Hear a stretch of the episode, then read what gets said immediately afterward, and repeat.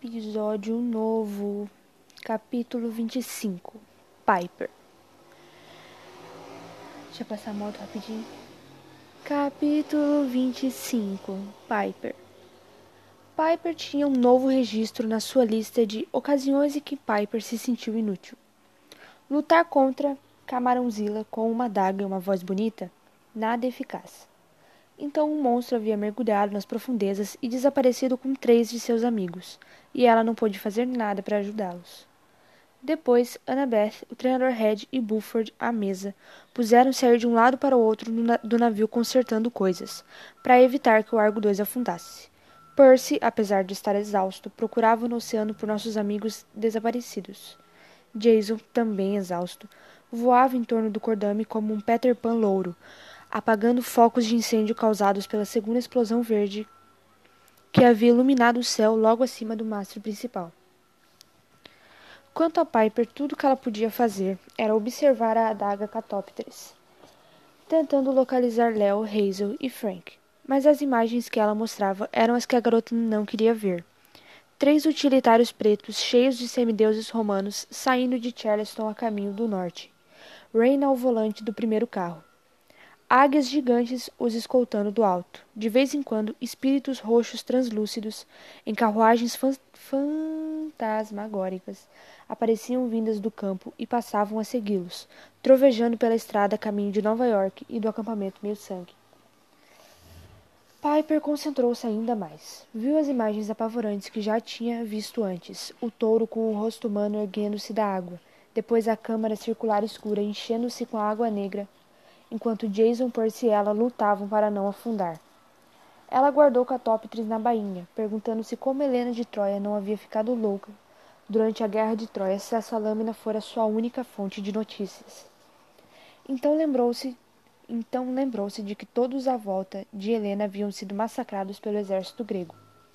Talvez ela tivesse ficado louca.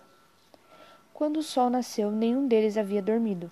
Percy tinha vasculhado o fundo do mar e não encontrara nada. O Argo 2 não corria mais o risco de afundar, embora sem Léo eles não pudessem fazer todos os reparos. O navio estava apto a prosseguir, mas ninguém sugeriu deixar o local, não sem os amigos desaparecidos. Piper e Annabeth mudaram, mandaram uma mensagem de íris ao acampamento meio-sangue, avisando Kiron sobre o que havia acontecido com os romanos no Fort Sumter. Annabeth relatou sua conversa com Reina. Piper contou sobre a visão em sua adaga dos utilitários seguindo para o norte. O rosto gentil do centauro pareceu envelhecer trinta anos durante a conversa, mas ele lhes assegurou que reforçaria as defesas do acampamento. Tyson, a senhora O'Leary e ela tinham chegado lá em segurança. Se fosse necessário, Tyson poderia invocar um exército de ciclopes para defender o acampamento, e ela e Rachel Dare já estavam comparando profecias, tentando desvendar com mais, com mais precisão o que o futuro reservava. O trabalho dos sete semideuses a bordo do Argo 2, Kiron lembrou-lhes, era concluir a missão e retornar são e salvos. Peraí. Tá bom. Após o relatório, os semideuses ficaram andando de um lado para o outro no convés, fitando a água à espera de um milagre. Quando ele finalmente aconteceu, três bolhas gigantes cor-de-rosa explodindo na superfície aboreste e ejetando Frank, Hazel e Léo, Piper ficou meio enlouquecida deu um grito de alívio e mergulhou na água. O que ela estava pensando? Não pegou corda, nem colete salva-vidas, nem nada. Mas naquele momento estava tão feliz que nadou até Léo e deu um beijo em sua bochecha, o que o surpreendeu um pouco. Ele soltou uma risada. Sentiu minha falta? Piper de, de repente ficou furiosa. Onde vocês estavam? Como estão vivos? É uma longa história, respondeu Léo, uma cesta de piquenique emergiu perto dele. Quer um brownie? Assim que subiram a bordo e trocaram a roupa molhada, o coitado do Frank teve que usar uma jeans muito aper... um jeans muito apertado de Jason.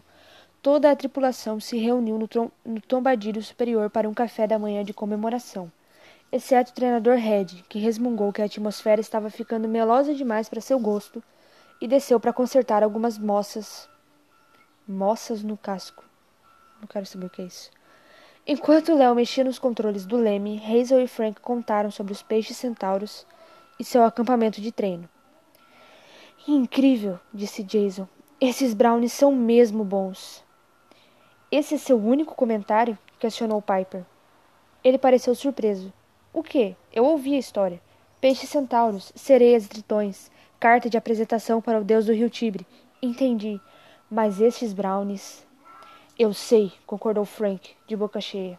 Experimente com os, pe... com os pêssegos em calda de Esther. Isso, interveio Hazel. É incrivelmente nojento.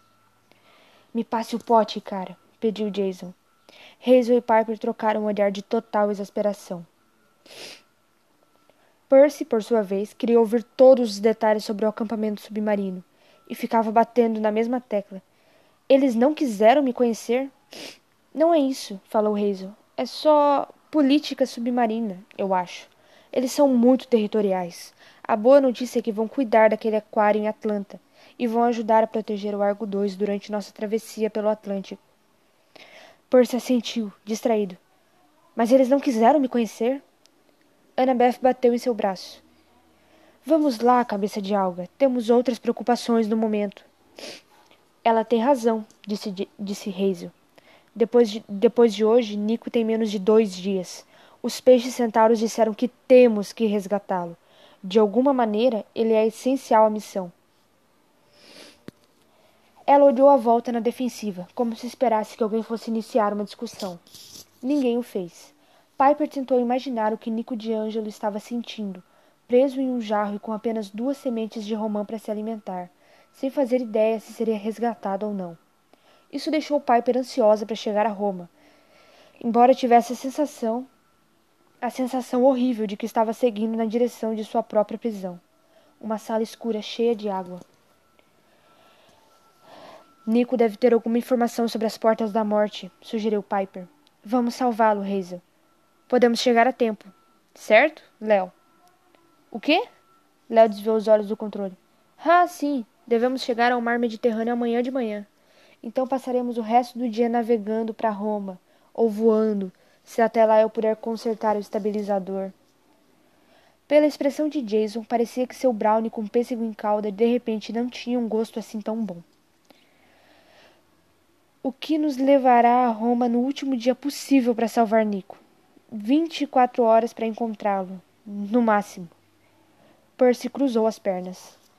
E isso é só parte do problema. Ainda tem a marca de Atena. Annabeth não pareceu feliz com a mudança de assunto. Ela pousou a mão na mochila, que parecia estar sempre com ela desde que, desde que haviam deixado Charleston. Ela abriu o zíper e tirou um disco fino de bronze do tamanho de um donut. Este é o mapa que encontrei no Fort Sumter. É. Ela calou-se abruptamente, olhando a superfície lisa de bronze. Está em branco. Percy o pegou e examinou os dois lados. Não estava assim antes? Não. Eu estava olhando para ele agora mesmo na minha cabine. Annabeth pensou por alguns instantes e murmurou. Deve ser como a marca de Atena. Só posso vê-la quando estou, quando estou sozinha. Ela não se mostra a outros semideuses. Frank recuou como se o disco pudesse explodir. Ele tinha um bigode de suco de laranja e uma barba de migalhas de brownie que fazia Piper querer lhe estender um guardanapo. O que havia nele? perguntou Frank, nervoso. E o que é a marca de Atena? Ainda não entendi.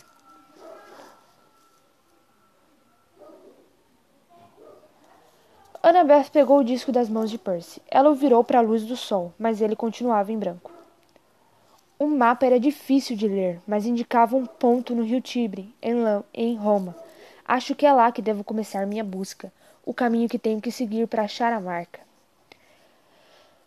Talvez seja onde você vai encontrar o deus do rio, Tiberino, disse Piper. Mas o que é a marca?